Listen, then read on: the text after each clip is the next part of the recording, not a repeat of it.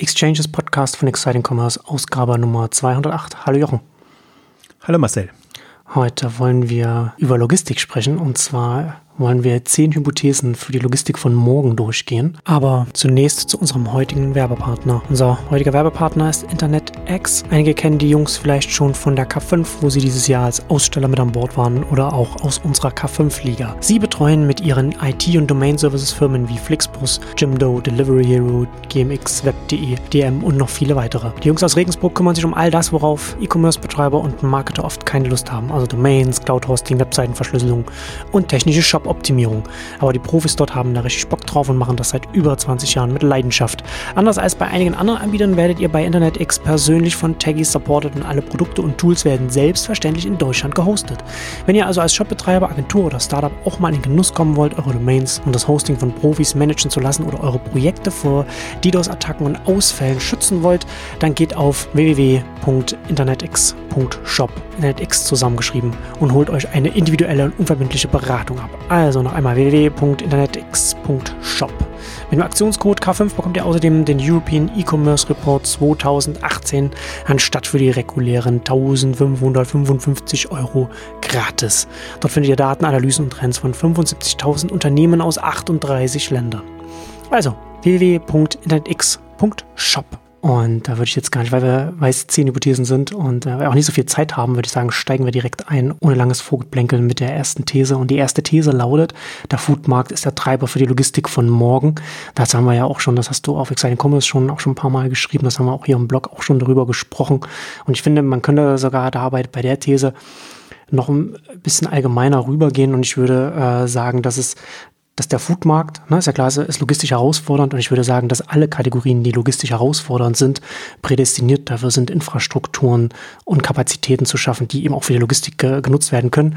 Also namentlich, wir haben ja in einer Exchange-Ausgabe auch schon mal äh, ein Gedankenspiel durchgespielt, dass AO zum Beispiel, ne, also Weißware auch herausfordernd sein kann von, von den Dimensionen, dass ein AO auch dafür prädestiniert wäre, in Logistik reinzugehen.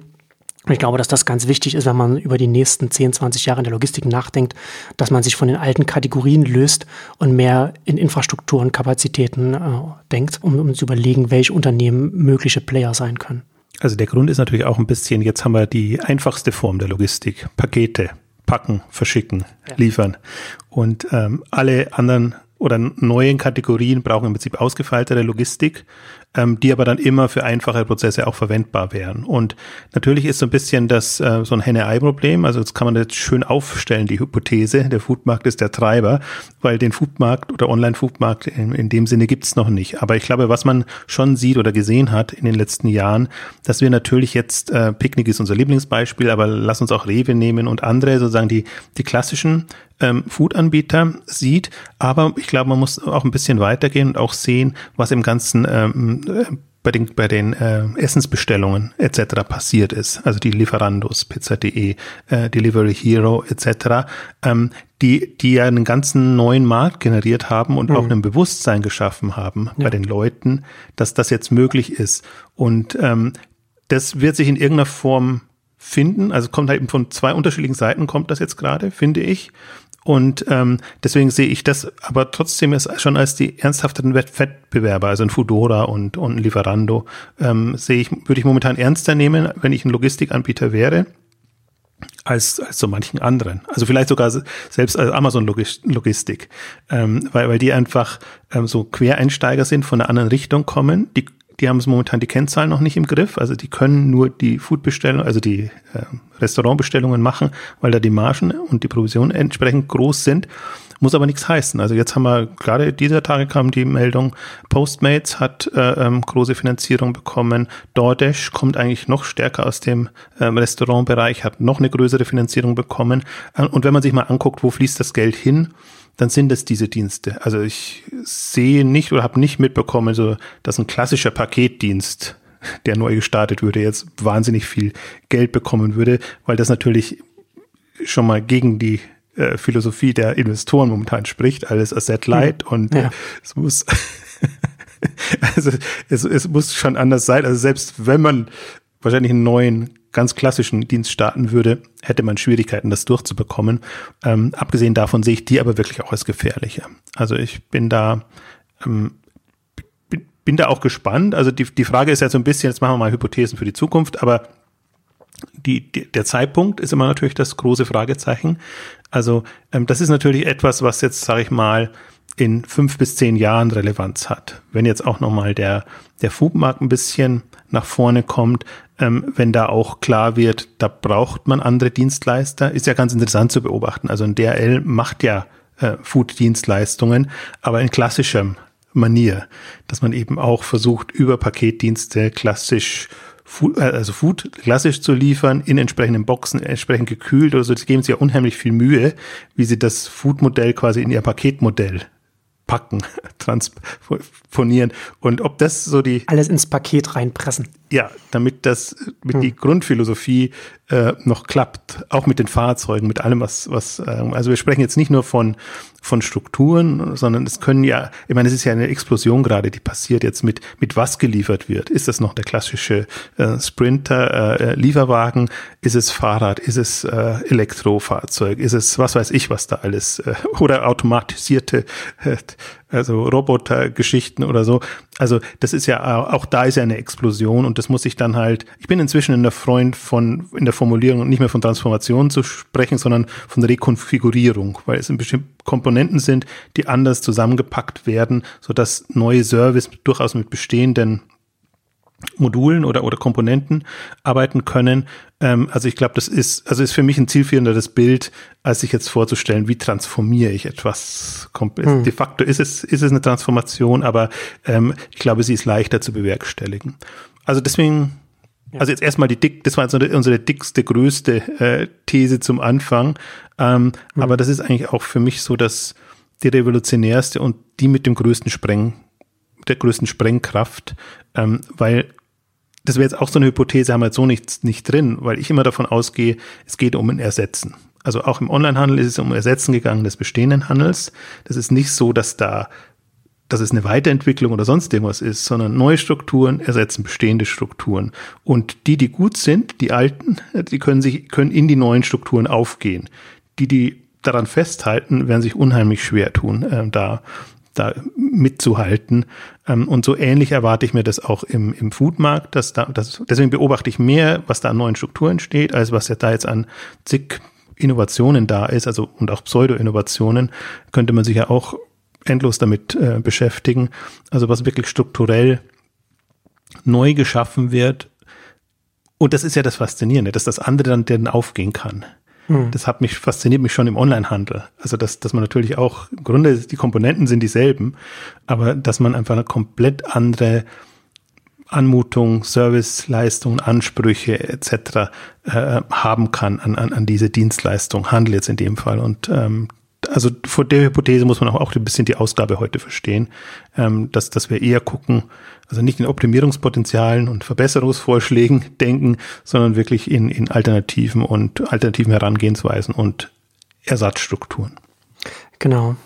Und vielleicht, was man zum, zum Foodmarkt noch dazu sagen kann, wo man dafür auch prädestiniert ist, finde ich, ist, dass man natürlich im Foodmarkt eine sehr viel höhere Frequenz auch hat auch zum Kunden, was natürlich auch dazu führt, dass man da eine gewisse Marke aufbauen, eine Bindung aufbauen kann, was ja auch sehr wertvoll sein kann. Ne? Also gerade wenn wir jetzt unser Lieblingsthema Picknick jetzt anfängt mit Retouren, das kann ja dann auch schon mal äh, sein, dass so ein, so ein Anbieter von der Marke her auch so stark wird, dass sich ein Teil der Branche dann auch danach richten muss, was der Anbieter, dass man da auch darüber auch stattfinden muss. Und da kommen wir auch gleich zur, zur nächsten These, äh, dass die Kundenorientierung der Schlüssel zum Erfolg ist. Das ist, glaube ich, ähm, auch der Unterschied zu dem, was, was heute da ist. Dass heute steht das Paket im Zentrum des Handelns. Und äh, ganz interessant, wenn man mal die Interviews jetzt mit, zuletzt bei Hermes, aber auch bei DRL verfolgt, wen die als Kunden sehen. Die sehen den Handel als Kunden und versuchen den äh, mehr oder weniger glücklich machen, auch Dienstleistungen anzubieten. Und mhm. ich glaube, alle neue neuen ähm, Logistiker oder die, denen ich jetzt eine große Chance gebe im Sinne von Ersatz ähm, der heutigen Strukturen, werden den Endkunden im Auge haben. Wie jetzt eben. Also wir müssen natürlich immer dieselben Beispiele nennen, aber lass uns Picknick nehmen, ähm, lass uns jetzt die, die Lieferdienst, also die, die Restaurant äh, Gastrodienste ähm, nehmen, die versuchen ja Endkundenmarken aufzubauen. Und Foodora, ja. äh, klar wenden sich auch an die Restaurants und, und, und, äh, aber im Grunde sollen Foodora bei den Endkunden äh, eine, eine entsprechende Marke haben. Und also Foodora ist vielleicht ein blödes Beispiel, aber besseres Beispiel, weil sie selber liefern, aber blödes Beispiel, weil Lieferando und äh, also Liefer Foodora gehört ja zu Delivery Hero, äh, Lieferando und, und Delivery Hero, Lieferheld, eher die Werbung machen und die Endkundenmarken aufbauen. Aber daran sieht man schon, und daran sieht man ja auch so ein bisschen, wie, wie geworben wird wie der Markenaufbau erfolgt, wie viel Geld die da auch reinstecken. Ähm, und das sollte einem ja zu denken geben, aus einer bestehenden Logistik heraus, die immer sich sorgt und, und ja jammert, wir haben kein Geld und, und wir haben schon fürs operative Geschäft nicht genügend Geld, äh, für, für Marketing und Markenbildung dann noch umso weniger. Und das ist jetzt ja die Chance für, für alle Newcomer, dass sie wirklich Endkundenmarken aufbauen. Und ganz faszinierend finde ich, also Blick bei Amazon noch nicht ganz durch. Amazon Logistics auf der einen Seite, jetzt die ganzen Sprinter, neuen Marken, hat man ja gesehen, dass Prime sozusagen das Label für, für den Lieferdienst ist. Also, dass die, dass das Prime-Logo da groß drauf ist. Und ähm, ich glaube, bei Amazon kann man es auch nochmal ganz gut festmachen. Also Amazon ist ein Händler und deswegen kann er, hat er den Endkundenkontakt Kontakt ohnehin schon stärker. Ähm, und Amazon versucht sich halt wirklich am, am Kunden Zugang zu orientieren. Also haben wir auch erwähnt, bis Amazon Key und was da alles kommt. Also dass, dass man wirklich sehr, sehr, ähm, also nicht nur das Wissen ansammelt, also sprich Daten und, und, und Know-how beim, beim, beim Endkunden so einen Zugang, ähm, sondern dass man entsprechende Lösungen auch bietet. Und das ist natürlich dann ähm, der stärkere Hebel, ähm, um, um wirklich wie soll ich sagen, eine Abhängigkeit aufzubauen. Das klingt jetzt zu, zu extrem, aber die Kundenbindung zu haben, den Kundenzugang zu haben. Und da tun sich alle schwer, die dahinter kommen, weil, weil die immer eigentlich äh, ja, den kürzeren ziehen, sei es geringere Margen haben und oder zahlen müssen oder sonst irgendwas oder überhaupt nicht mehr relevant sind, wenn es ganz äh, schlecht läuft. Also das ist schon nochmal ein komplett anderer Ansatz, Denkansatz. Und da kommen wir zu unserer dritten These. Und ich finde, dass die, die zweite und die dritte These ja auch so ein bisschen zusammengehen. Und die dritte These ist, die letzte Meile entscheidet über die Relevanz. Und wenn die Kunden entscheiden, dann entscheidet auch die, die letzte Meile. Also da, wo die, wo der Markt gemacht wird. Und im Grunde genommen ist das ja, was du jetzt auch schon beschrieben hast, ne? dass man, dass der, dass der Endkunde entscheidend ist und damit auch die letzte Meile entscheidend ist. Das sieht man ja, äh, branchenübergreifend, ob das jetzt ein, jetzt ein Facebook ist oder ob das jetzt ein Amazon mit dem Marktplatz ist. Wer den Endkundenzugang hat, der bekommt dann auch die Händler oder, oder die Werbetreibenden oder wer, wer, auch immer dann die andere Seite ist. Und so ist es dann auch bei der Logistik. Also wer die, wer die letzte Meile im Griff hat, wer den Endkunden da erreichen kann, der kann dann auch wirklich auch den Markt mitgestalten. Also das immer, einerseits haben wir das Thema ähm, Markenbildung, wirklich eine, eine starke Endkundenmarke da aufzubauen. Deswegen hadere ich ja auch so ein bisschen, wenn ich da so ein Lieferi sehe oder, oder Tiramisu, ähm, die eher, finde ich, unglückliche Marken haben, um jetzt starke Endkundenmarken ähm, aufzubauen.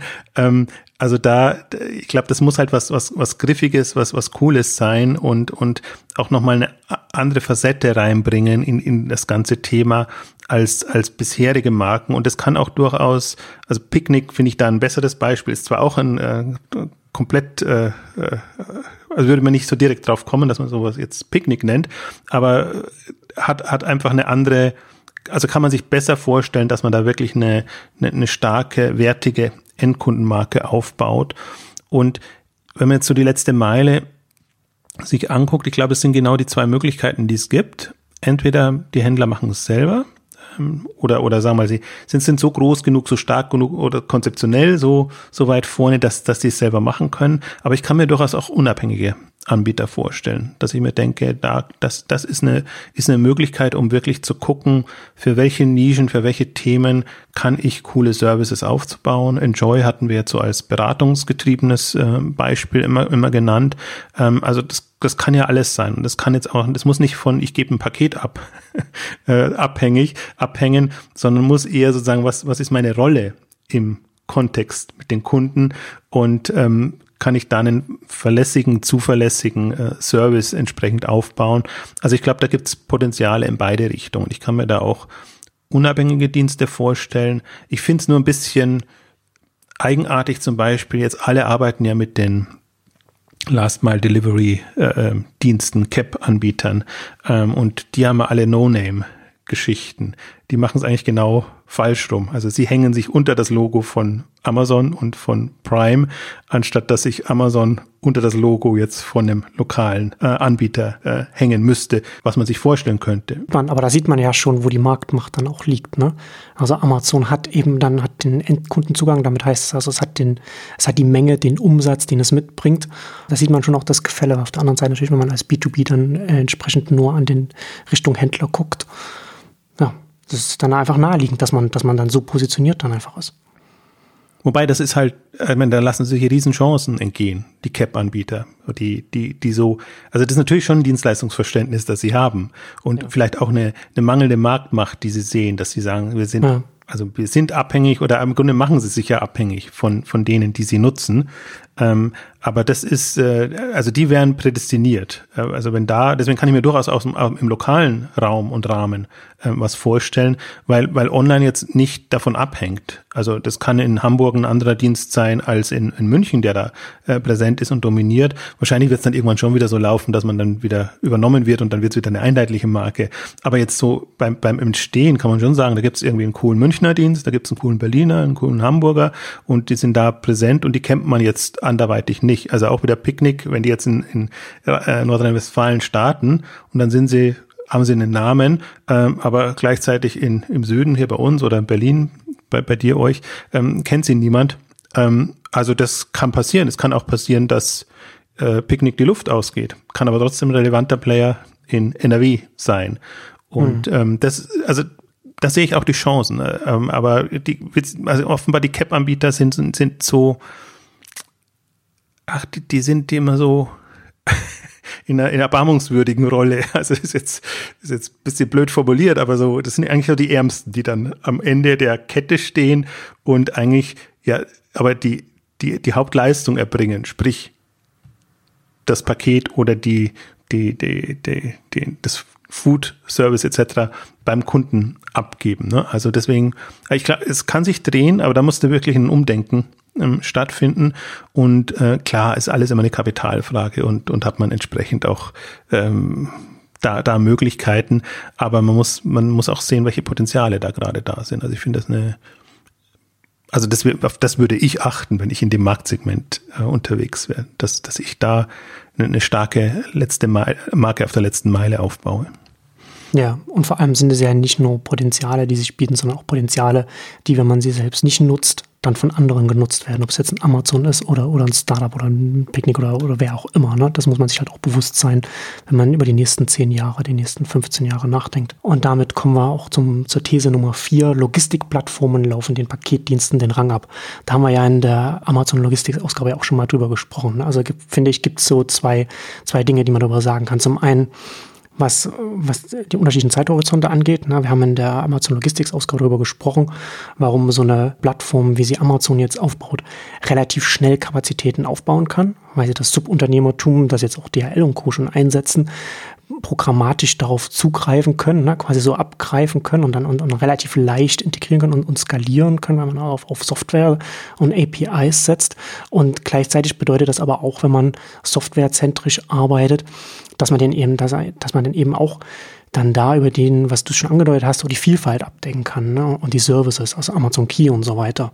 Und das sieht man bei Amazon schon relativ gut. Und man kann viele unterschiedliche integrieren, ist auch noch ein großer Vorteil. Also man hat, also die anderen sind ja alle schon dann auf gewisse Weise spe spezialisiert. In DHL weiß man das unterschiedlich als UPS, ähm, haben, ganz andere Ausrichtungen und würde man dann auch wählen. Aber wenn man jetzt so aus, aus einer Plattform-Denke macht, ähm, ich, kann, kann man, und das, darauf baue ich auch so ein bisschen, dass gerade Logistikplattformen dann die Chance haben, unterschiedlichste Anbieter, Qualitäten etc. Ähm, einzubinden und das ein bisschen auch auszutarieren und dann einfach auch zu sagen, okay, den, das mache ich mit dem und ähm, dem Kunden, weil ich weiß, der ist ein bisschen also der hat das Geld oder die Möglichkeit, oder ist, in, sag mal andersrum, der eine ist in der Geldnot, der andere ist in der Zeitnot, der andere ist, was weiß ich, äh, hat andere äh, Präferenzen und wenn ich als Plattformanbieter das weiß, kann ich das entsprechend koordinieren und, und, und synchronisieren ähm, entsprechend. Und den anderen Punkt finde ich auch sehr wichtig, ähm, was Plattformanbieter eben als Chance haben, sie stellen ja die Tools zur Verfügung. Und das finde ich ganz faszinierend jetzt auch. Also, also Tools im Sinne von, was hat der Fahrer? Was nutzt er? Welche Infos bekommt er? Wie wird er unterstützt oder eben auch nicht unterstützt? Ähm, das kann Plattformanbieter machen und er kann es übergreifend machen.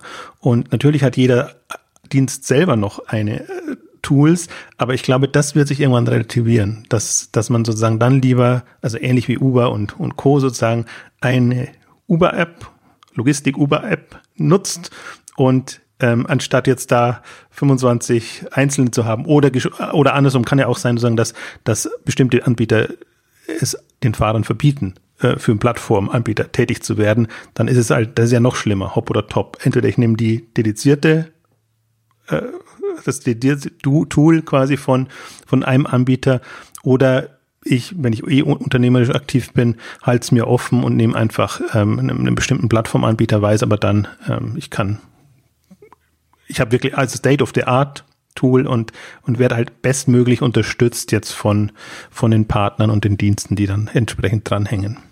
Ja, und in so einer Phase gewinnt aber dann ja dann auch wieder derjenige Anbieter die Plattform, die die, die Menge bringt, also die, den, die die Arbeit bringt, den Umsatz, die Pakete, wie auch immer, also wer die, wer die Endkunden hat. Und man sieht das ja auch bei äh, Uber, Lyft und so weiter. Da fahren die Fahrer dann mit, mit zwei äh, äh, Handys, die nebeneinander sind, zwei Smartphones, wo dann oft, wo die, wo die Apps laufen und dann gehen sie halt da, wo was, wo was kommt, fahren sie dann hin und, und dann, je nachdem, wo halt mehr Nachfrage ist, desto mehr Fahrer sind dann und so weiter. Das schaukelt sich ja dann auch hoch. Also nicht, dass das bei der Logistik dann auch so ähnlich dann ist, aber das sind, das sind so die Dynamiken, die man dann da auch beobachten kann.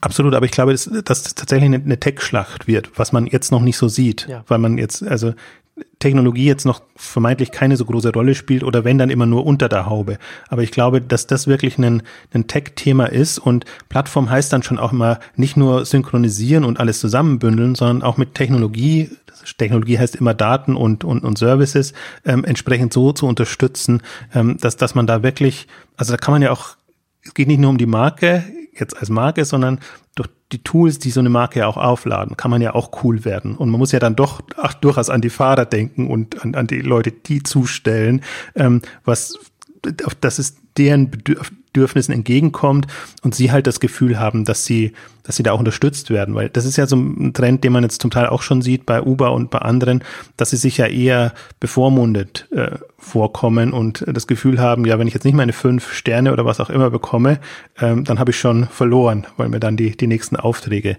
äh, verloren gehen. Also ich glaube, es ist eine, ein Tech-Spiel, es ist ein, ist ein konzeptionelles Spiel, wie man, wie man das menschenfreundlich dann auch gestaltet und natürlich eine, eine Synchronisation, aber in der Beschreibung sieht man schon, und deswegen Plattform ist immer so leicht dahingesagt, das ist schon auch eine, eine Aufgabe und Plattformen sind mit das Schwierigste. Ist ja auch, ist immer, auch immer so leicht gesagt, ja, werd doch Plattform. Du musst vom, vom Händler zur Plattform, vom Paketdienst zur Plattform werden. Mhm.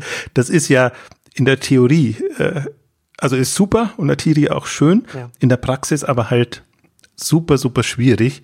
Und da, da gehe ich halt auch davon aus, dass wenn VCs auf das Thema einsteigen, also vor allem auch im deutschen Markt davon ein, einsteigen, dass das auch eine zentrale äh, Komponente da sein. Ja, ja, das ist ja das, äh, das, das ist die große Herausforderung in der heutigen Wirtschaft, ne? dass äh, Plattform sein, Plattform werden ein bisschen Kür und Pflicht zugleich ist, ne? durch die Dynamiken, durch die Winner takes it all Dynamiken, die dann ganz oft entstehen können wenn Netzwerkeffekte schon da sind oder wenn durch die Plattform dann plötzlich Netzwerkeffekte entstehen. Also das, was wir hier beschreiben, ist ja dann auch etwas, wo durch neue Technologien, neue Herangehensweisen auf einmal Netzwerkeffekte entstehen können, die vorher die vielleicht nicht so stark da waren. Na, es gab halt die Hellhammers und so weiter und so fort. Aber jetzt, wenn eine Plattform stark wird, kann das natürlich nochmal so einen gewissen Sog dann auch nochmal haben. Ich hatte ja äh, bei Amazon Logistics gerade auch schon mal gesagt, dass das so ein bisschen die Richtung, in die sie sich da entwickeln, ist so ein bisschen das Google News zu werden. Also nochmal für, für Logistik nochmal eine neue, ein neues Layer, neue Ebene da, da einzuziehen, wo sich dann, dann die ganze Logistikbranche ein bisschen einordnet dann da. Und gerade auch, was du schon gesagt hast, ne, so Technologie, dass ja dann auch, wenn man davon redet, dass so etwas skalieren soll, dann haben wir auch in der Amazon Logistics Ausgabe schon gesagt, dass das dann auch heißt, dass die Unterebene von, von Einheiten, die da teilnehmen können, sehr viel kleiner wird. Ne? Also bei, beim so Subunternehmen DHL muss man eine Mindestgröße haben und diese Mindestgröße ist bei Amazon Logistik sehr viel kleiner, ne? bis, bis hinunter zu Amazon Flex, wo das dann Einzelpersonen machen können. Und das wird natürlich dann gerade dann interessant, wenn wir dann in, in so Stoßzeiten wie die Weihnachtszeit zum Beispiel reinkommen, ne? welches System dann, dann das abdecken kann, die Nachfrage, welches das nicht kann.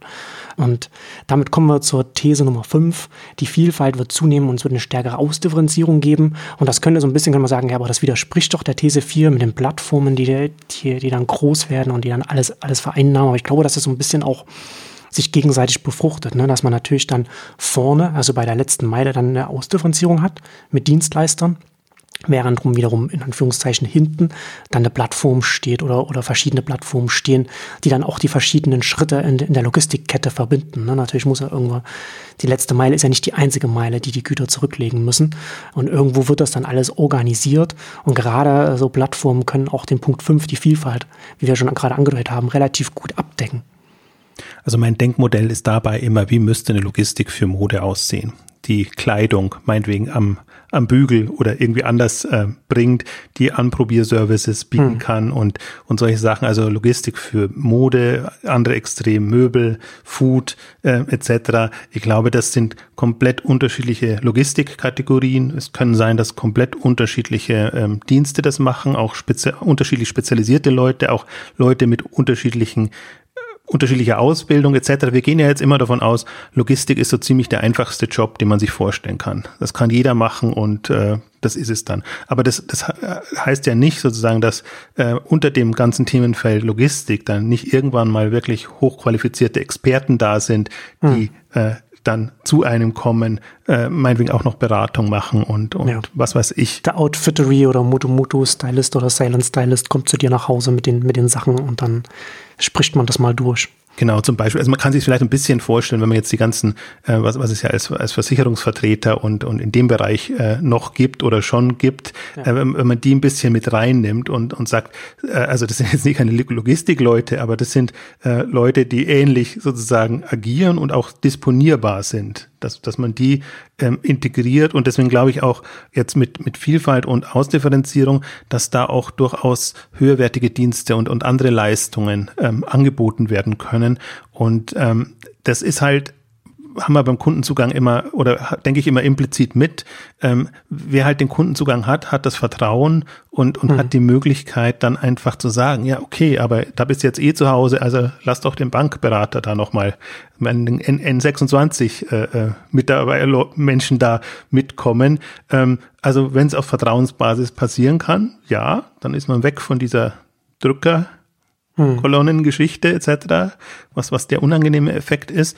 Also ich glaube, dass dieses, dieses Zugangsthema jetzt weit entfernt als Logistikthema ist ein sehr großes und ähm, da werden halt jetzt die Weichen gestellt und da muss man einfach gucken, ähm, wer, wer wird uns wer, wer wird das übernehmen? Also wer, wer ist, sind der starke Player? Und ich, ich bin jetzt sogar so, würde sogar sagen, jetzt wenn ich jetzt mir vorstelle, so die, die zehn stärksten Player, 2025 ist schon relativ nah, aber 2030, ich glaube, das sind acht noch nicht geboren. Äh, kann man jetzt, könnte man jetzt Wetten abschließen, wer da alles dabei ist, dann würde man nur die bestehenden aufzählen, äh, würde aber jetzt gar nicht so viel Fantasie äh, besitzen, um zu sagen, okay, nee, die, die, diese acht Möglichkeiten habe ich noch und da können acht starke Player ähm, entstehen. Ich glaube eben auch, Vielfalt heißt für mich auch, es wird jetzt wieder in so eine Diskussion reinrennen und das ist so meine Befürchtung, dass Amazon Logistics jetzt so stark vorprescht, dass sich niemand anders mehr traut, ähm, man sich aber immer nicht den Markt äh, verdeutlicht, wie groß der ist und dass da drei, vier, fünf neue Player, große, starke Player Platz haben neben Amazon und dass es gar, vielleicht gar nicht unbedingt in Amazons Interesse ist und sein kann. Also wird zunehmend weniger ein Interesse sein, wenn dann immer die Zerschlagungsdiskussionen, die Monopoldiskussionen kommen. Ähm, da jetzt wirklich eine, ein Monopolist zu sein, ähm, natürlich wird sich Amazon versuchen, die lukrativsten Dinge rauszupicken, wie jeder andere auch, aber das heißt nicht, dass sich jemand anders auch lukrative Geschichten rauspicken kann, wenn er halt ein anderes Geschäftsmodell fährt. Und ähm, deswegen ist das auch, also es fällt für mich und auch unter stärkere Ausdifferenzierung. Wir, wir reden bei Logistik ja immer meistens über die schlecht bezahlten Fahrer und dass das alles nicht refinanzierbar ist. Äh, wir reden aber nie darüber, welche Potenziale hat das Thema denn noch, wie kann man die Jobs aufwerten, wie kann man da äh, andere Services integrieren, äh, Erlösströme etc. mit reinnehmen.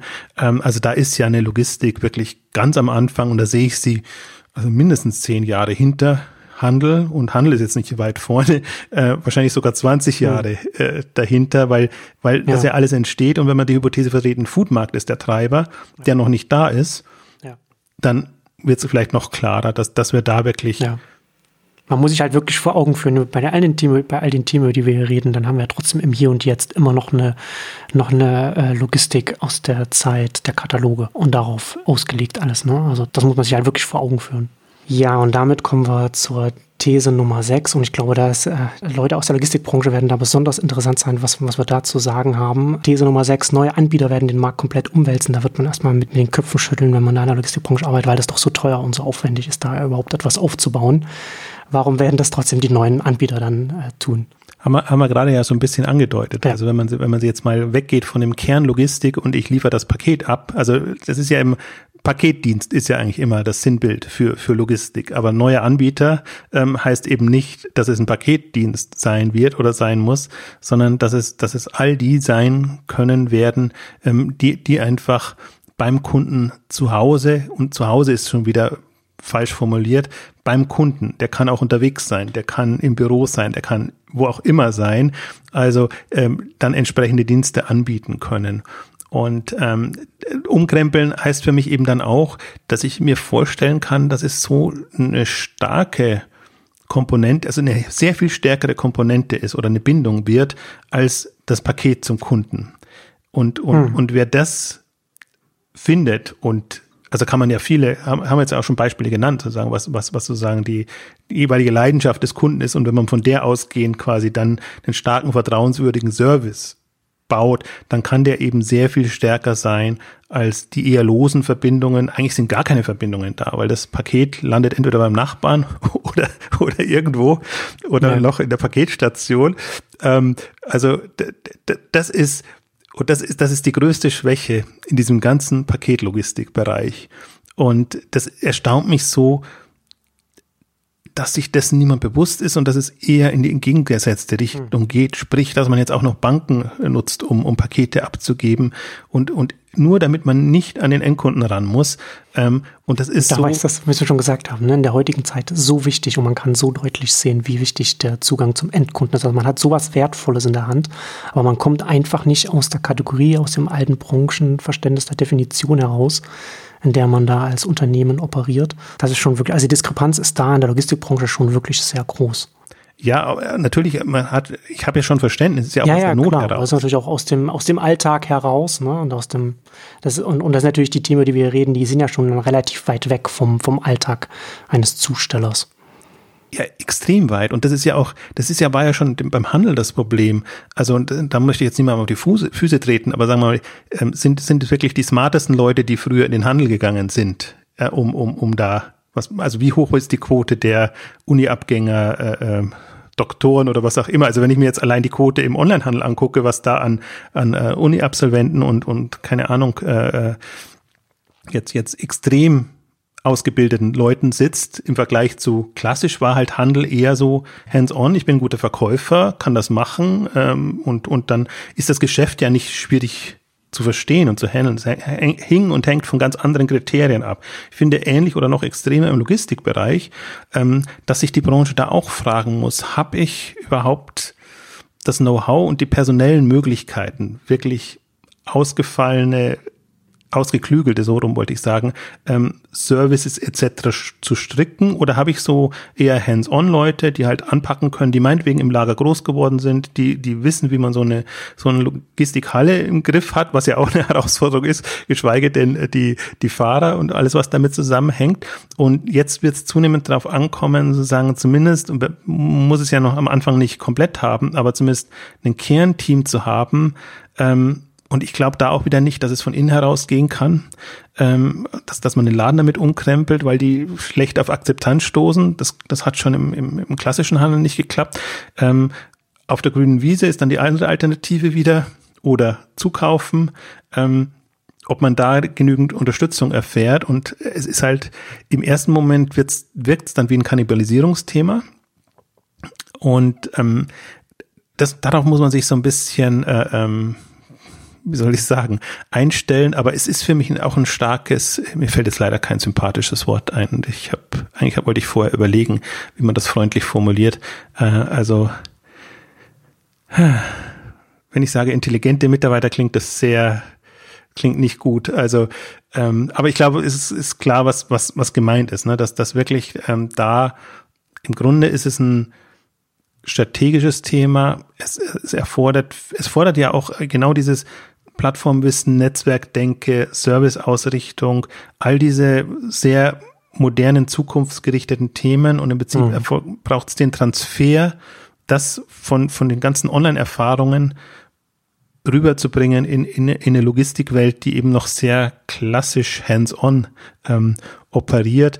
Also das wird schon, äh, ja, das wird schon noch so ein paar Tränen kosten, Dramen verursachen, sage ich jetzt mal.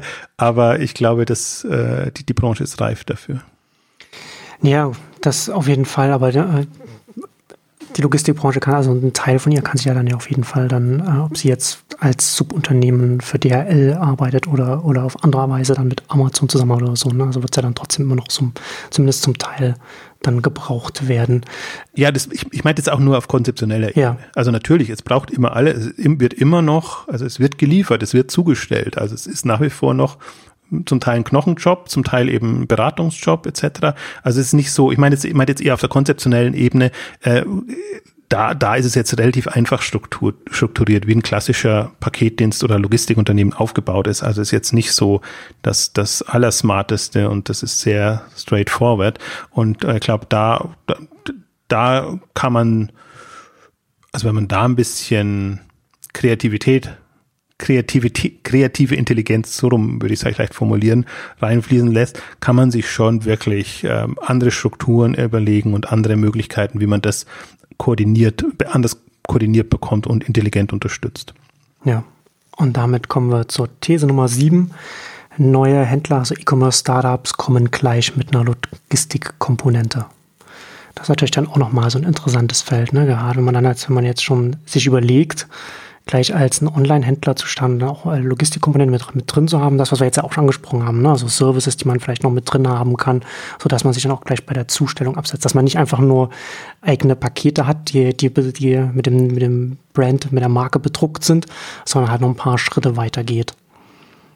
Ich glaube auch, das ist gerade so ein bisschen, was sich im Online-Verständnis, Online-Handelsverständnis äh, ändert, dass man ähm, zunächst sehr Online-Marketing getrieben und SEO getrieben agiert hat und von der Kompetenz quasi ein Handelsmodell oder ein, Marketingmodell aufgebaut hat ähm, und dass man jetzt zunehmend sieht, dass man eben auch durch, also Logistik ist im weitesten Sinne Service für mich, dass man eben auch mit, mit Service-Komponenten ähm, stark punkten kann und äh, im Grunde kann man schon durchaus ein Zalando als Beispiel nehmen, die es jetzt mhm. nicht selber gemacht haben, aber die kostenlosen Hin- und Rückversand quasi als starkes Kriterium mit in ihrem Modell drin hatten. Ich finde, und das sind ja unsere Lieblingsbeispiele, immer ein Enjoy, ein Picknick, äh, das sind jetzt so Dienste, wenn wir über neue sprechen, haben wir das ja auch oft, dass wir sagen, das sind eigentlich die spannenden, äh, die da dabei sind und ob da jetzt ein Concierge-Service dabei ist in dem Modebereich oder, oder irgendwelche wie gesagt, Beratungs-, ähm, Anprobier, Angebote. Ähm, also selbst äh, jetzt Stitch Fix, Outfit, Remoto Moto etc., die, die könnte man auch mit der Komponente noch denken. Ja. Weil ich glaube, was, was, was und diese Unternehmen immer unterschätzen ist, die denken immer, also weil sie zentralisiert organisiert sind, ähm, das könnte man nicht machen, das könnte man nicht leisten. Aber im Grunde geht es ja nur darum, da wo sie, wo die Kundenhochburgen sind, ein paar lokale Mitarbeiter zu haben, die diese Services dann erfüllen. Also ich sehe das jetzt auch nicht ein, ein Hexenwerk, was man da äh, bauen müsste. Ähm, also entweder selber ein paar Mitarbeiter zu haben oder eben Partner, die das dann ähm, erledigen. Ähm, und ich glaube, die, die, die Startups und neue Unternehmen, die da kommen, ähm, haben, haben das schon mehr drin, weil sie ja auch ich glaube, das Markenbewusstsein ist gestiegen, also sprich, dass ein Händler eine Marke sein muss. Und das Marketingproblem ist auch gestiegen, wie, also das ist einfach alles zu teuer. Und ich muss wirklich an, an USBs, Mehrwerten arbeiten, hm, dass ich einfach beim, beim Kunden auch hängen bleibe und, und dann entsprechend weiterkomme. Ich kann mich nicht mal darauf verlassen, dass ich ein austauschbarer Händler bin und über, über Marketing einfach diese Marke so aufbaue, dass ich dann halt der bevorzugte Dienst bin. Also das sind wir bei dem ganzen Thema, wo wir auch Ausgaben gemacht haben, Services, Service-Komponenten integriert in hm. Handelsmodelle um, um einfach eine andere Marke zu haben, an, an das Markenbewusstsein. Und das ist jetzt aber eher so die, die verkopfte Variante, sondern es geht schon eigentlich um Mehrwert. Und das ist ja im Prinzip auch was, wenn man am Onlinehandel etwas kritisieren kann, dann ist es, dass das einfach die Mehrwertdenke so nicht vorhanden ist. Nur günstigster Preis und größte Auswahl. Das ist es dann so, meistens. Ja wie halt Handel früher funktioniert hat, so ein bisschen. Ja, und wie es halt im mhm. Grunde auch jeder kann. Also das ist halt Preise reduzieren kann jeder. Und, und ähm, ja, die Kunst ist schon, ein vernünftiges Sortiment hinzubekommen. Aber selbst Auswahl ist ja, das wäre ja eigentlich, also das hat eben etwas gelitten. Das kommt jetzt erst wieder, dass Auswahl, Auswahl auch eine Funktion oder eine Hilfe sein kann. Ähm, und ähm, durch, durch Logistikkomponenten, durch Beratungskomponenten und, und äh, kann man eben noch sich sehr viel mehr überlegen. Und auch da im Onlinehandel ist für mich ja auch Vielfalt wirklich ein Manko. Das ist, das ist alles viel zu austauschbar.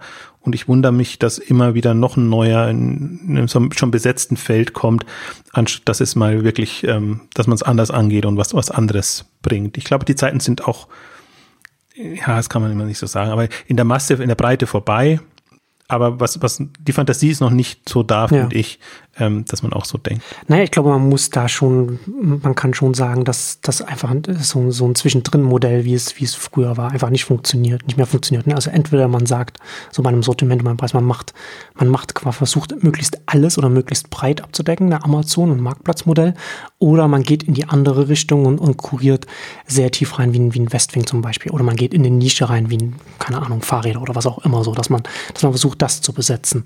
Na, aber irgendwie zu sagen, hm, irgendwo so, so zwischendrin, weil man halt der eine Laden ist, der, der in einem 10 Kilometer Radius relativ viele Kunden abdecken kann. So, das, das funktioniert natürlich nicht. Das hat halt früher funktioniert. Und das ergibt natürlich heutzutage äh, einfach online, ergibt es einfach keinen Sinn. Also ein Grund ist, warum man natürlich jetzt so denken kann, ist auch, also denken alle immer noch in Kategorien, Produktkategorien, aber es geht um Kundenkategorien eigentlich. Ja. Alte, junge, modebewusste, nicht modebewusste und so. Ja. Und jeder Markt ist groß genug und klar, wenn ich eine modebewusste anspreche, dann spreche ich halt nicht die nicht modebewussten an, aber ich spreche die genau. modebewussten ideal an. Mhm. Ähnlich beim im Food-Thema, da wird es noch viel, viel dramatischer, weil weil es einfach da eine, eine noch viel unterschiedlichste Bedürfnisse gibt. Und ähm, also um da auch nochmal unser Lieblingsbeispiel zu nennen, Picknick wäre so einer der mein, mein Lieblingsanbieter, wo man natürlich sieht, da ist ja fast das ist, steht ja im Kern. Der Lieferdienst steht im Kern des neuen Startups und äh, finde ganz witzig auf vielen, vielen, wie vielen äh, Offline- oder Stationärveranstaltungen Picknick rumtanzt, äh, obwohl es eigentlich ein, ist ein Mobile Player ne, für mich. Und weil es eben jetzt diese ist nicht mal stationäre Komponente, aber sozusagen diese physische Komponente hat, äh, ist es auf einmal auf, auf derlei Veranstaltungen äh, äh, gefragt, ähm, was einen dann, da muss ich mich immer wundern, aber also für mich ist, ist Picknick äh, ultimatives Beispiel für Mobile Player. So stelle ich mir einen coolen Mobile Player vor, ähnlich Enjoy und, und diese, diese Dienste. Und ähm, also da, da gehe ich davon aus, dass es in die Richtung geht, aber wenn man es ein bisschen, du hast AO schon als Beispiel genannt, auch AO wäre ein Beispiel, wo man sieht, dass, dass das einfach eine ganz andere Anmutung haben kann, äh, wenn man eben die grünen Wägen durch die Gegend fahren sieht. Und ja. was man an denen, bei denen lernen können, haben wir auch sehr früh schon eine ausführliche Ausgabe gemacht, ähm, dass sie es halt auch zentral, also dass sie mit dem zentralen Lager dezentralen Service anbieten können, indem sie eben nochmal Hubs dann jeweils in den Regionen haben, so dass man sich dann wundert, wenn in München die AO-Fahrzeuge durch die Gegend fahren, wo man genau weiß, die sitzen ja eigentlich in der, in der Kölner Gegend. Ja, und da kommen wir, das ist auch gleich mit der These 7 verwandt, kommen wir zur These 8. Mehr und mehr Händler kümmern sich selbst um die letzte Meile.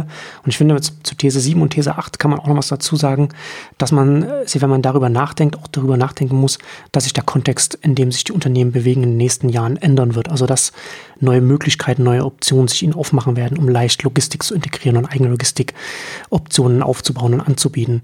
Und ich finde, als Vergleich kann man da gut Marktplätze ranziehen, wenn man sich einen Amazon-Marktplatz anschaut, was da jetzt heute, Beispiel haben wir ja so KW Commerce und so weiter, was, was die machen können, die Marktplatzhändler auf dem Marktplatz selbst, die haben eine Infrastruktur, auf die sie aufsetzen können. Und da kann man relativ schnell groß werden und genauso ähnlich kann man das dann, muss man sich auch bei der Logistik vorstellen. Das sind Amazon Logistics und andere Anbieter, die dann neue Unternehmer, Lieferer, wie auch immer man es nennen will, freischalten, schaffen, auf die dann vielleicht auch andere Unternehmen außerhalb von einem Amazon Logistics zum Beispiel zugreifen können. Also wie es halt zum Beispiel ein Uber und ein Lyft und Grab und Didi äh, Fahrer schafft, die dann freiberuflich dann fahren und die dann auch von anderen ähnlichen Diensten dann auch da genutzt werden können. Genauso ist es auch bei der Logistik äh, oder sollte es zumindest sein. Und da kann ich auch gleich mal hier vielleicht einen kleinen Tipp an, an Regulierer noch äußern, wenn, falls da jemand aus der Regierung zuhört.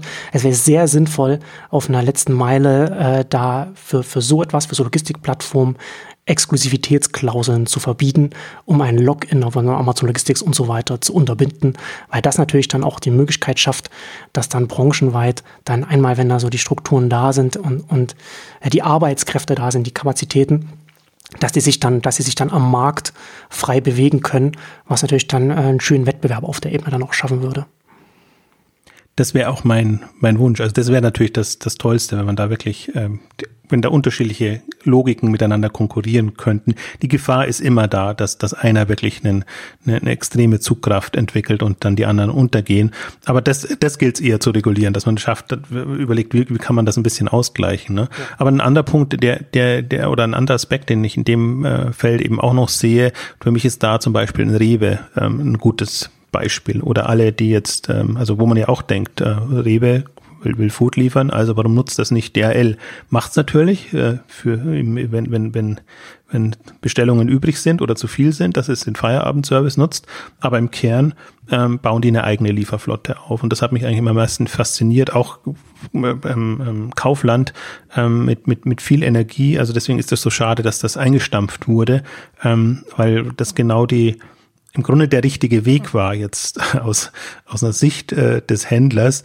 Und auch da, das sind alles so Kandidaten für mich, die sich irgendwann öffnen können als, als Plattform. Und ein Rewe muss nicht ähm, nur Rewe liefern, sondern wie sie es ja auch in den Märkten machen. Der kann den Bäcker mit anbinden, der kann andere äh, ähm, kleinere, lokalere Anbieter mit anbinden.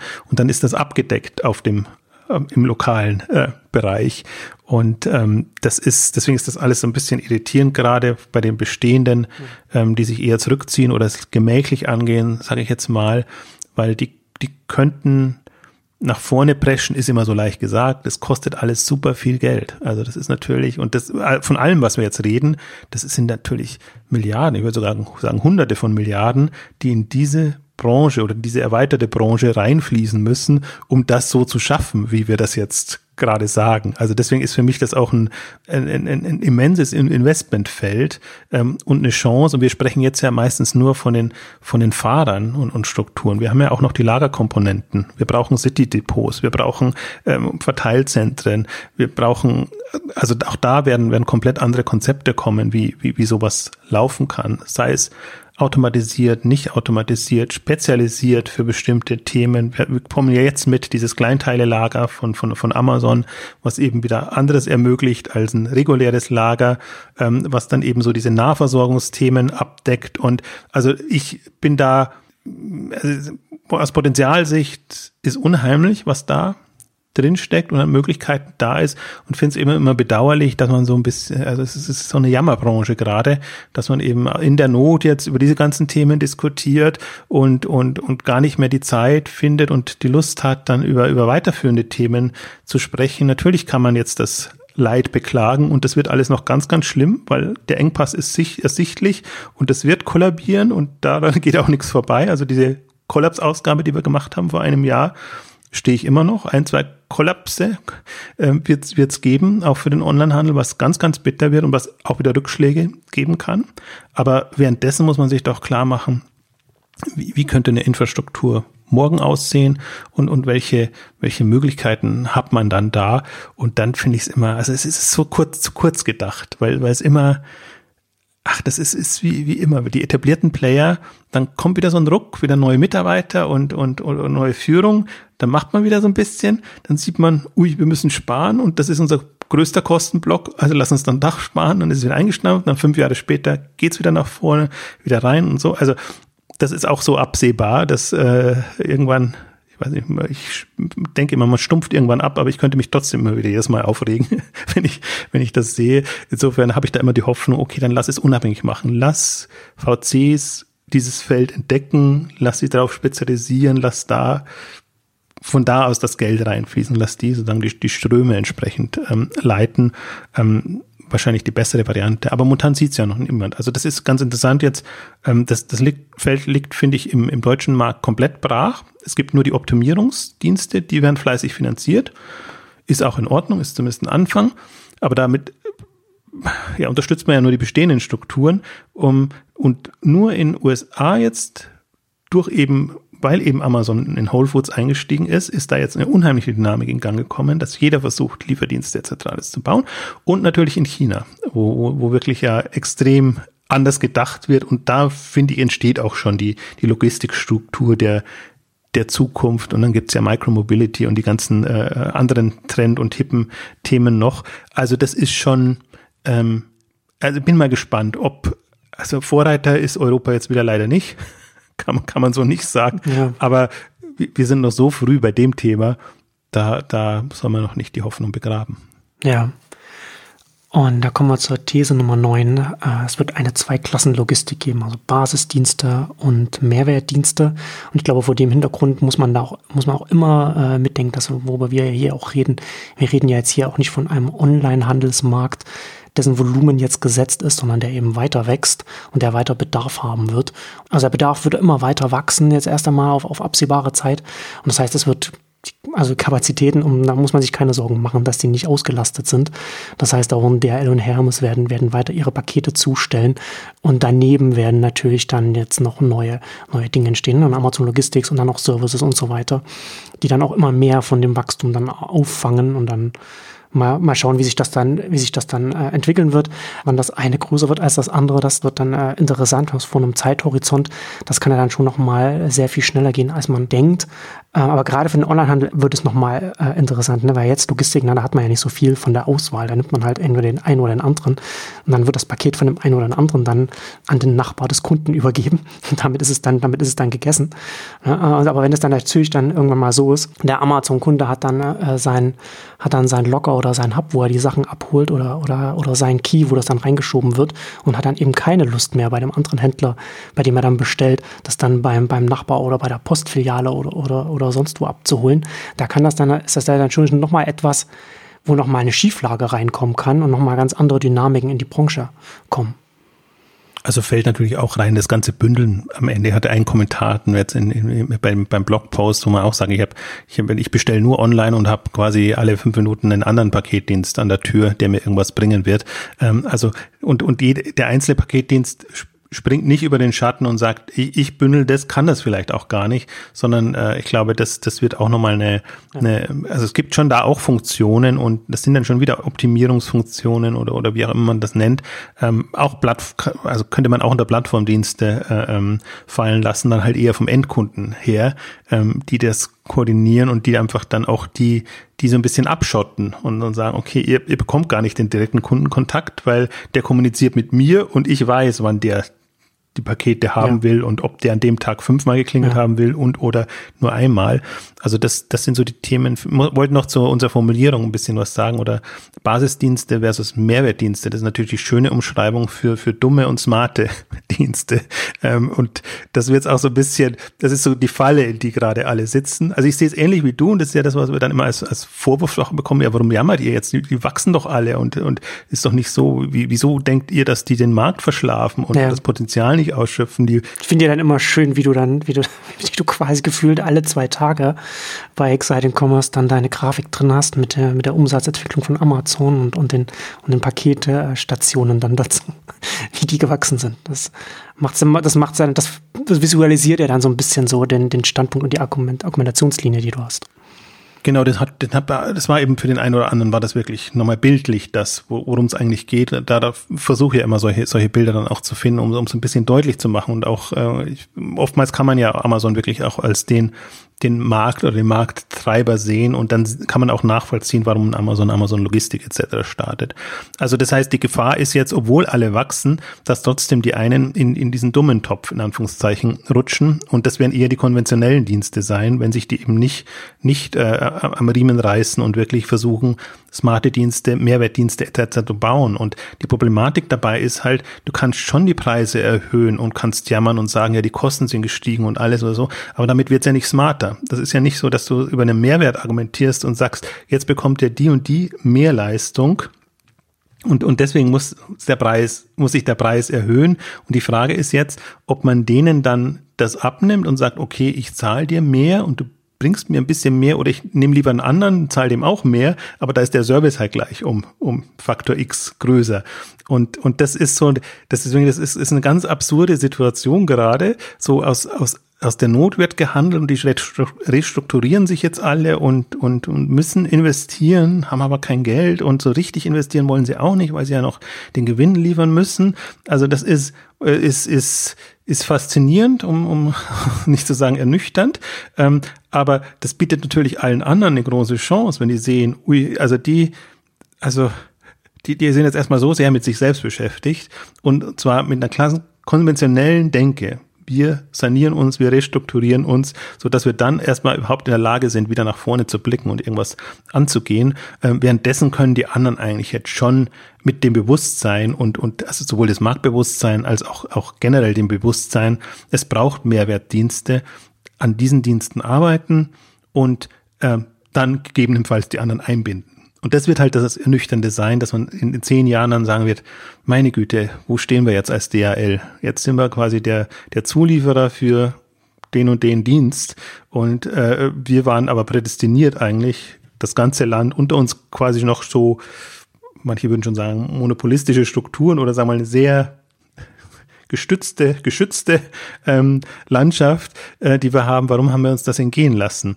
Und ähm, natürlich ist alles eine Timing-Frage, aber bis jetzt muss man ja auch sagen, ist es ja alles, es wäre alles jetzt möglich gewesen in den letzten fünf oder zehn Jahren, aber, aber liegt gewisserweise auch ein bisschen daran, dass der deutsche Markt schon relativ gut ausgestattet ist mit diesen Strukturen. Hm. Dass auch niemand jetzt, ja. der wächst und alles ist schön und dann muss man auch nicht. Also ist ja. äh, sehr menschlich.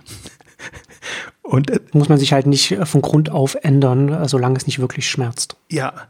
Und jetzt schmerzt und gleichzeitig ist Angriff angesagt und jetzt zerreißt es einen natürlich äh, in, in, gewisser Weise, also vor allen Dingen, wenn man es nicht kommuniziert. Und das ist, das finde ich das Schockierende, man kommuniziert es ja auch nicht. Also man sagt ja nicht, äh, also erstmal wird man eh nicht zugeben, dass man es unterschätzt hat, den, den Markt. Ähm, das, das, da kommt so das Gefühl drüber, als ob man jetzt übertöpelt würde von der Entwicklung und so. Und ähm, das müsste man schon sagen und, und dann ja ein bisschen ja auch, auch auf Angriff schalten. Das fehlt mir ja auch. Das ist ja alles also niemand will jetzt mehr über Marktwachstum wachsen. Das ist schon mal schockiert. Vor allem äh, das Marktwachstum, was man annimmt, liegt ja schon unter dem, was tatsächlich da ist. Ähm, also das ist und immer wieder aufs Neue liegt man darunter bei der bei der Einschätzung. Ja, also deswegen ist das das ist eine also ist echt eine also im Grunde ist es erschütternd äh, aus aus aus, aus bestehender Sicht aus jetzt Innovations- und Newcomer-Sicht. Äh, ich meine, das ist ideal. Also wenn, wann nicht jetzt? Also ne, also abgelenkten Mitbewerbern jetzt, also hat sogar noch Testzeit. Also man kann jetzt schön Dinge testen, regional, wie auch immer, Dinge aufbauen. Das ist ja auch alles, wir haben es ja beschrieben. Also ich gehe mal nochmal auf eins zurück. Der Foodmarkt ist der Treiber. Das heißt, wann wird der Foodmarkt so da sein? Das dauert dann noch fünf bis zehn Jahre, ähm, bis das so, so präsent ist. Und auf das muss man sich einstellen. Aber das kann man ja im Hinterkopf schon haben und hypothetisch so in die Richtung denken. Und auch den anderen Punkt, den du gesagt hast, äh, fand, fand ich sehr gut, ähm, dass es halt immer, immer sozusagen Lösungen für die schwierigeren Fälle sind, die letztendlich dann der, Treiber sind. Also es geht jetzt nicht darum, kann auch darum gehen, aber das wäre jetzt nicht so mein Impuls, auch einen dummen Dienst auf die Beine zu stellen, kann auch Sinn machen, einen sehr günstigen, stark optimierten Dienst, kann tatsächlich auch also der kostenseitig vor allem nochmal unter dem Niveau liegt, was jetzt selbst die unter Preisdruck stehenden anbieten können. Aber die, die Zukunft gehört dann schon eher denen, die, die, die sich den schwierigen Fällen widmen und da äh, effiziente Lösungen äh, auf die Beine stellen können. Ja, und damit kommen wir abschließend zur These 10 und das ist nochmal so der, der wichtigste Punkt in unseren Augen. Die Bequemlichkeit des Kunden und nicht des Logistikers ist der Maßstab. Und da äh, würde ich vielleicht noch anmerken, dass man die Internetwirtschaft, die online getriebene, digital getriebene Wirtschaft mit drei Wörtern zusammenfassen kann. Und das ist Kundenzugang, Kundenzugang, Kundenzugang. Das ist einfach das Wichtigste. Und damit sind wir beim Thema Bequemlichkeit. Also, ja. und das ist halt, also davon wird es getrieben, nicht weil On äh, Kunden, äh, also jetzt die Menschen so viel Lust auf Online haben oder weil das das Thema wäre oder auf Mobile oder auf sonst irgendwas. Das sind ja nicht die, also das sind ja nur die, äh, also ist nicht der Treiber, sondern das ist das, äh, das Ergebnis. Das sind die Wege und nicht das Ziel, wenn man es wenn man es so sagen will. Ne? Genau. Das, das, Ziel ist einfach, möglichst gut ins Leben der Menschen zu passen. Und, und es geht immer um Bequemlichkeit. Es ist immer, ja. also die Menschen sind einfach äh, zu faul, zu bequem, bequem ist das schönere Wort, um in den Laden zu gehen, um Click und Collect sich Dinge abzuholen, um, also das wird ja immer, wird immer schlimmer werden jetzt aus Sicht der, der heutigen, äh, aber oder aus unserer Sicht immer bequemer werden, was man machen kann, was man sich alles liefern kann, wie man Dinge machen kann. Also es ist immer alles eine Frage des Geldes und der Zeit natürlich, aber man sollte nicht davon ausgehen, dass man eine unbequeme Lösung noch forcieren kann, nur weil man aus, aus nostalgischer Sicht sagt, ja, aber war doch auch so schön, die Innenstädte. Ja hat doch auch geklappt. Das ist so ein bisschen wie, wenn man sein Festnetztelefon noch äh, äh, hochjubelt und sagt, der ging doch auch oder ging doch auch ohne Telefon. Es war so ungestört, es war so friedlich. Und also das, so erinnert mich das immer. Und äh, ich persönlich kann ja alles nachvollziehen, bin ja genauso. Aber jetzt aus, aus und ich verstehe es nur immer nicht bei Beratern und Analysten, die ja eigentlich sich sehr klar sein müssten, was die Bedürfnisse der Leute sind, was, was die Dynamiken auch sind.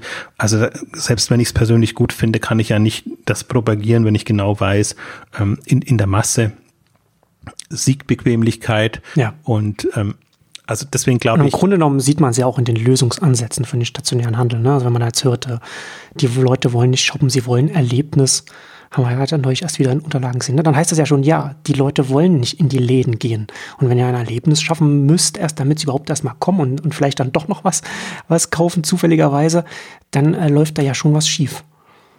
Ja, also das ist das, das richtige Moment. Vielleicht wollen sie Erlebnis, aber wollen sie es dann genau da? Äh, das ist, das, das, das der, der Trugschluss, der dann ähm, da erfolgt. Und ähm, äh, das ist aber, aber das ist ein generelles Phänomen, dass man in der Analyse schon erstmal sehr gut ist, aber im Transfer dann wirklich eigentlich äh, an diese ganzen Krückenlösungen, die dann, die da entstehen und wo dann die Bildschirme in den Läden landen, wo man sich auch denkt, ja, und was hat das jetzt noch mit Bequemlichkeit zu tun? Ist das wirklich eine, für wen macht das jetzt das bequemer oder für wen ist das jetzt das Erlebnis, dass mhm. ich diesen Bildschirm da habe? Ähm, also das ist schwierig, aber genau das wird uns auch im Logistikbereich passieren. Also Bequemlichkeit des Logistikers heißt einfach, ich lade es bei der Bank ab, was Hermes jetzt mit der schönen Meldung gemacht hat. Ähm, mhm. Und selbst ein Paketkasten ist, oder äh, wie heißt es nicht Paketkasten? Packstation ist keine, ist natürlich keine bequeme Lösung jetzt für den Kunden, aber ist bequemer als Schlange stehen im Paketshop zum Beispiel. Das kleinere Übel, ja. Genau, das kleinere Übel. So muss man so ein bisschen sehen. Deswegen kann man es auch nicht hochjubeln, sondern äh, muss eher sagen, okay, das ist ein Fortschritt im Vergleich zu dem, was sonst da wäre. Ähm, aber die, die, die, die ultimativen Lösungen, wirklich bequemen Lösungen müssen natürlich komplett anders aussehen. Und ähm, ja, daran gilt es letztendlich zu arbeiten. Und ähm, ich, ich bin sehr gespannt. Also ich, äh, was, ich, was das Schöne ist jetzt an der ganzen Thematik, Dynamik und an den, an den Engpässen, ähm, dass der Groschen jetzt gefallen ist. Also mit den Themen kamst du ja vor drei, vier Jahren nicht durch und wir haben uns ja intensiv mit dieser DRL 2020 Strategie auseinandergesetzt und haben da schon gesagt, das ist ja alles, ja, schön, aber aber viel zu wenig, in jeglicher Beziehung viel zu wenig. Und ähm, man sieht's jetzt und ähm, also jetzt können es die Unternehmen auch nicht mehr verbergen. Es ist so ein bisschen bitter, dass es erst so weit kommen muss. Und es wird ja noch schlimmer. Also es ist ja auch nicht so, dass man da irgendwie jetzt äh, ja, Entwarnung geben kann, sondern es wird alles wirklich noch sehr, sehr schlimm. Aber damit bringen die Leute, kommen die Leute halt jetzt zumindest mal in, in, in, ins Denken. Und ähm, ich finde es ganz faszinierend. Selbst einem DHL Hermes kann man jetzt nicht vorwerfen, dass sie sich keine Gedanken machen würden. Das ist ja das Faszinierende, zum Beispiel bei DHL, man, man, man, man, wenn man DHL nicht das Deutschlandgeschäft anguckt, sondern das internationale, dann agieren sie ja genauso wie wir das jetzt sagen. Du findest all das, ob sie das so mit Hoch, mit Druck entsprechend nach Asien oder USA oder wo auch immer äh, ähm, bringen können oder bringen, ist was anderes. Aber da sind sie Newcomer, da sind sie ein, ein neuer Player und da müssen sie nur gedrungen so agieren. Nur im hm. Heimatmarkt spielt das alles keine Rolle und wird ganz klassisch betrieben, noch hochgehalten, Wobei jetzt bei DHL ist gar nicht so das das Problem. Das Problem ist, ich habe es ja im letzten Beitrag auch geschrieben, das Kuddelmuddel aus Briefgeschäft und Paketgeschäft. Da das eine das andere subventionieren muss und die einen Mitarbeiter die anderen mittragen müssen, ähm, ist man ja auch nicht konzentriert auf die Sache. Kann, kann, kann das gar nicht machen. Das ist so ein bisschen das Problem bei DHL. Bei Hermes ist das Problem, dass sie einfach nicht im Angriffsmodus sind. Die, die wären etablierter Player starke Händler im Rücken wären prädestiniert anzugreifen. Muss man nicht darauf warten, dass Amazon Logistik loslegt, die dieselben Probleme haben. Die müssen es auch finanzieren, investieren und improvisieren bei den ganzen Themen. Also bei den anderen kleineren ist es auch e eben so. Und ähm, die sehe ich alle noch prädestiniert dafür. Also ich kann mir durchaus vorstellen, dass ein DPT angreift, dass ein UPS angreift. Ähm, alle haben die Möglichkeiten, auch das, was wir jetzt ja besprochen haben, zu machen. Die müssen halt mehr oder weniger stark über den Schatten springen. Aber ich sehe da auch eben sehr viele Newcomer, die da ähm, kommen werden. Und du hast es in deinem, also das sollte man vielleicht auch noch verlinken, deinem, deinem Amazon Logistics Beitrag sehr schön äh, beschrieben, auch die Dynamiken und, und das ist halt dadurch, dass es auf einer virtuellen Ebene oder auf einer Zusatzebene oben drüber passiert, als Plattformanbieter, bist du, kannst du damit starten, ohne jetzt eigene Ressourcen, physische Gegebenheiten zu haben. Alles andere ist im Prinzip einbindbar jetzt am Anfang, um so einen Dienst aufzusetzen. Irgendwann wirst du es natürlich, weil es, weil es kostengünstiger, effizienter ist, dann schon selber aufbauen bis zu einem gewissen Grad. Aber das macht es ja auch so spannend. Also deswegen ja. neue Labels, stark am Kunden. Ja. Bin sehr gespannt. Ja, genau. Ne? Amazon Logistics ist ja dann im Grunde genommen auch so ein, so ein Hybrid-Ansatz wie Amazon selbst als Online-Händler und Marktplatz und Logistics natürlich auch mit Subunternehmen oder wie man es auch nennen will und, und eigenen Kapazitäten, die da äh, überall in der Logistikkette dann auch aufgebaut werden. Ja, und damit kommen wir zum Ende unseres großen Logistik-Thesen-Updates äh, oder unserer, unserer Ausgabe. Und da bin ich mal gespannt, wie sich dieses Thema dieses Jahr entwickeln wird. Ne? Wir sind ja jetzt auch in der, mitten in der zweiten Hälfte des Jahres. Also mal gucken, wie sich der Winter da entwickeln wird. Ähm, ich, ich lache noch, wahrscheinlich, weil in der Branche wird man wahrscheinlich nicht so lachen. ja. Aber wir gucken mal. ja, vielen Dank fürs Zuhören und bis zum nächsten Mal. Tschüss. Tschüss.